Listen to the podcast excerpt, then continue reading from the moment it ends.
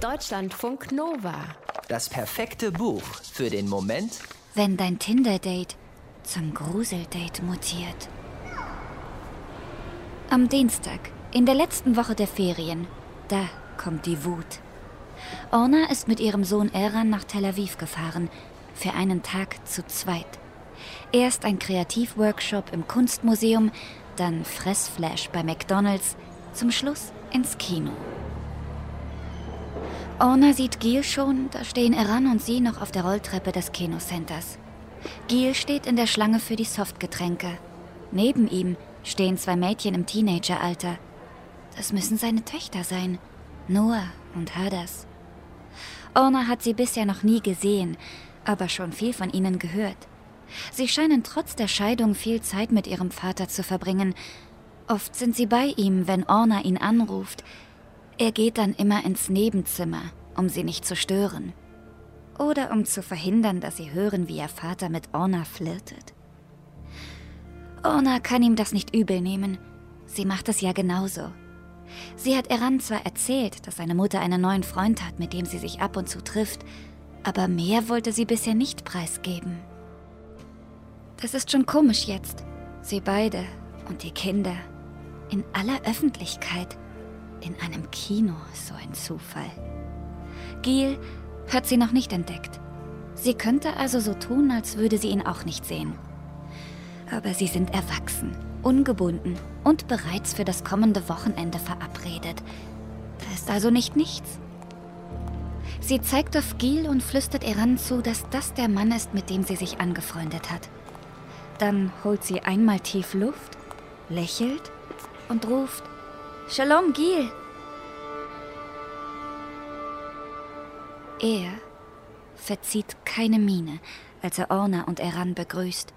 Als er Noah und Hadas vorstellt und ihnen sagt, Orna sei eine alte Klientin. Nicht einmal dann, als sich die Frau vor ihnen lächelnd umdreht und sich als seine Ehefrau Ruti vorstellt. Geht ihr auch ins Kino? Damit könnte die Geschichte von Orna und Gil enden. Er hat gelogen, sie ist wütend. Tschüss. Aber so einfach ist es nicht. Außerdem wäre dann das Buch, in dem der israelische Krimi-Autor Dror Meshani von Orna und Gil erzählt, kein internationaler Bestseller.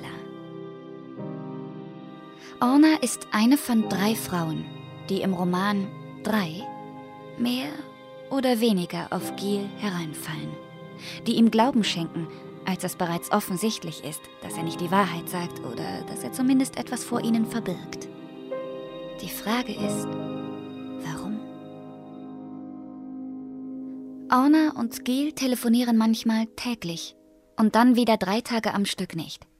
Er verreist oft beruflich, mal nach Bukarest, mal nach Warschau, einmal mit seinen Rennradfreunden zum Fahrradfahren auf eine Insel, er zeigt ihr keine Fotos von seinen Reisen, weil er keine Gelegenheiten gehabt hätte, welche zu machen, sagt er. Er sagt auch, er würde viel lesen, aber nicht viel Fernsehen. Doch in seiner Wohnung steht ein riesengroßer Flachbildfernseher. Überhaupt, seine Wohnung. So alt die Möbel, so dunkel jeder Raum. Müsste er sich als Anwalt nicht etwas mehr Komfort leisten können? Orna ist nicht gern in dieser Wohnung. Sie wirkt, als hätte dort bis vor kurzem noch ein alter Mensch gelebt. Aber ist Gil nicht genau genommen schon alt? Älter als sie jedenfalls. Er hat auch kein Facebook-Profil. Hat Orna aber auch nicht. Vielleicht will Orna nicht so genau hinsehen. Vielleicht sieht sie auch alles und ignoriert die Gefahr. Aber ist ein Mann, der lügt, automatisch gefährlich? Vielleicht nicht jeder Mann. Dieser schon. Für Orna wird jede Hilfe zu spät kommen. Und auch für Emilia, Frau Nummer zwei. Eine Krankenpflegerin, die Gil durch einen Zufall kennenlernt. Auch sie spürt, dass mit ihm etwas nicht stimmt, dass er sie anlügt. Auch sie kann nicht gerettet werden. Jetzt liegt es an Ella. Frau Nummer 3. Deutschlandfunk Nova